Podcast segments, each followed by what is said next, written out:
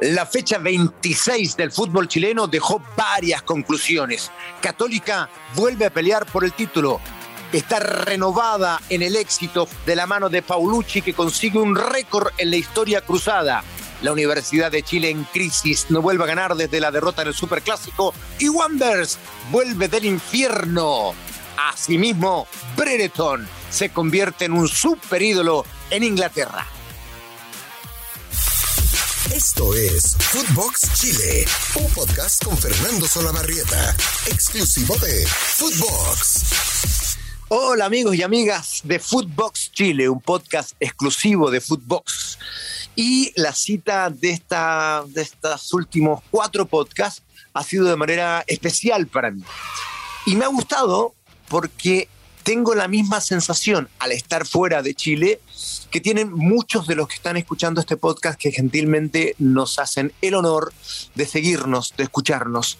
Entonces hoy día, eh, amigos y amigas que están repartidos por distintas partes del mundo, me perdona la gente que está en Chile, voy a hacer primero una introducción eh, diciéndole a la gente que está afuera que he sentido lo mismo que ustedes en estas últimas eh, casi dos semanas, ¿no? esto de buscar eh, desesperadamente un lugar donde ver a la selección para poder analizarla, para poder después compartirla con ustedes. Eh, el primer partido, desde que estuve de viaje, que fue aquel frente a Paraguay, tuve la fortuna de encontrarme con Jorge Pendinga Muñoz en Jacksonville hace vida, ya se nos conté en el podcast desde hace más de 20 años, y eh, nos invitó su familia, estuvimos en casa de su hijo, a quien le va muy bien además, y juntos ahí en una reunión de chilenos pudimos abrazarnos con los goles de Chile, eso que es tan emocionante a distancia porque como que se siente el doble de la alegría, ¿no? Fue realmente hermoso. Y después me tocó la otra cara que de seguro muchos de ustedes viven, que es la desesperación de no saber por dónde ver a la selección, que aunque hoy día la tecnología ayude mucho, igual hay ciertas dificultades con qué páginas se ven, qué aplicación, en fin, extremar recursos. Estaba en otro lugar en, ese momento del viaje, por tanto no, no, no, no, no sabía muy bien cómo hacerlo y con mi hijo, apoyado en la tecnología que conocen los chicos, pudimos finalmente conectarnos al partido, verlo y después sentir la alegría grande de la nueva victoria de Chile. Entonces, tengo esa sensación que tienen ustedes, ¿no? De estar lejos del país y querer estar conectados eh, con el fútbol chileno y extremar recursos para poder hacerlo. Y hoy, a diferencia de la semana pasada que estaba en Jacksonville allí junto a Jorge Pindinga Muñoz, hoy me encuentro en New Orleans. Quiero compartirlo con ustedes también. Eh, aquí eh, he venido a ver a mi hija, que son, que son mis ojos, ¿no? Maite estudia en la Universidad de New Orleans y eh, eh, está con una beca deportiva, ella es voleibolista y por tanto, nada, estoy aquí eh, feliz, chocho, visitando a mi, a, mi hija, mi princesa. Y desde acá entonces he estado conectado también con el fútbol chileno y con lo que ha pasado este fin de semana. Y por eso vamos a partir, ¿no? Por eso vamos a partir. Vamos a empezar hablando de la Universidad Católica. Colo Colo líder con 48 puntos, pero ya Católica se le acercó con 47. Parecía de la mano de Poyet Católica haber roto ese ciclo tan victorioso con la mala elección de Poyet que confirmó que es un técnico muy discreto, muy discreto, eh, además con eh, muchas situaciones personales, eh, malas relaciones que tuvo finalmente con el plantel y que ocasionó que Católica tomara un rumbo equivocado, pero de la mano de Paulucci, que era simplemente un ayudante, un ayudante que pone la institución siempre. Esto es una decisión de Universidad Católica. Cada vez que viene un técnico que trae su propio staff, incluido un ayudante, Católica igual pone un ayudante de la institución, alguien que trabaja de forma permanente. Y me parece muy bien, porque eh, es alguien que está de alguna manera entregando las directrices de lo que la institución quiere para los nuevos cuerpos técnicos. Y cuando sucede lo que sucedió, que Poyet terminó eh, yéndose y, de alguna manera se rompe el ciclo de Poyet de mala manera, además, eh, no fue una buena decisión de Católica haberlo traído.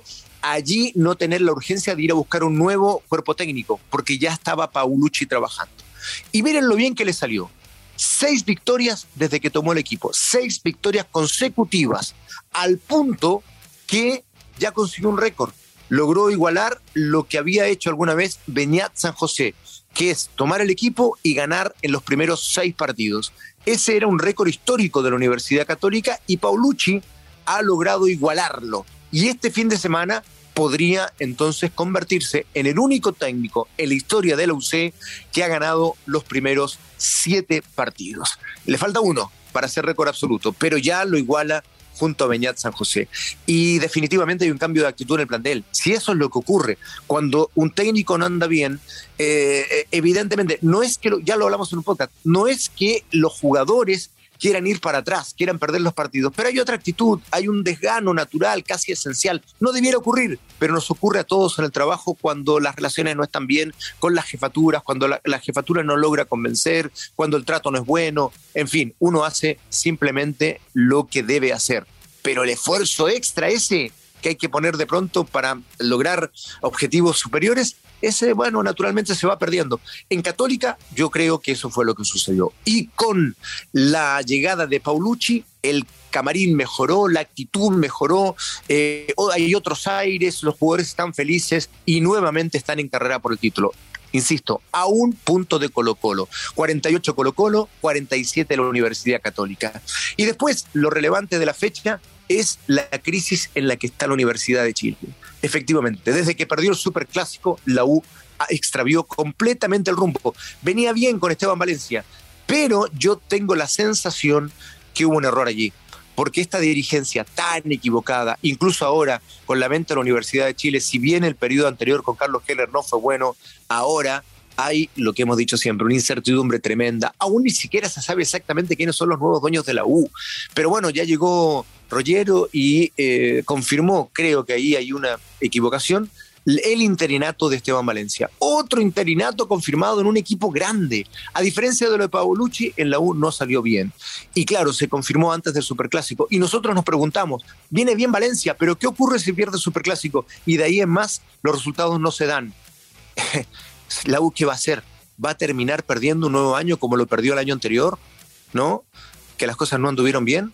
Bueno, eh, lamentablemente para la U, parece que esa decisión de confirmar el interinato de Esteban Valencia no fue una buena decisión. Y por tanto, además, habrá que decir, en razón de los partidos jugados, que la U no volvió a ganar.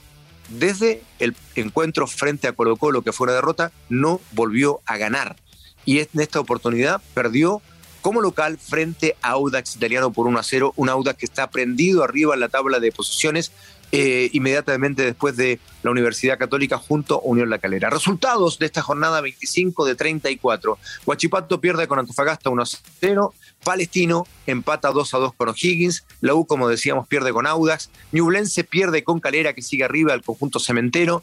Cobresal eh, fue el que perdió frente a la Universidad Católica, que permite que esta UC esté renovada absolutamente en, en, el éxito. Santiago Wander, de eso iba a hablar ahora, le gana en el clásico porteño por 2 a 1 a Everton.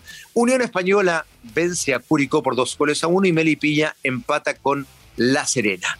Y claro, ahora me iba a detener en Santiago Wander una vez que les dé la tabla de posiciones. ¿Por qué?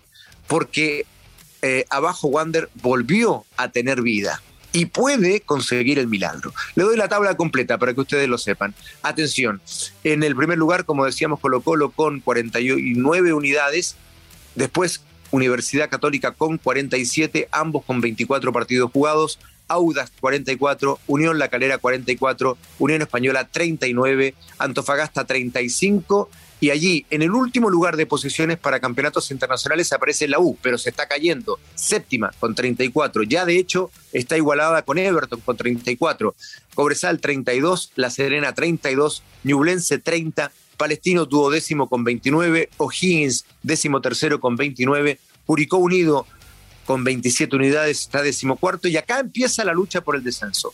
Estaría jugando un partido para mantenerse en la categoría Huachipato, que está decimoquinto con 23 unidades.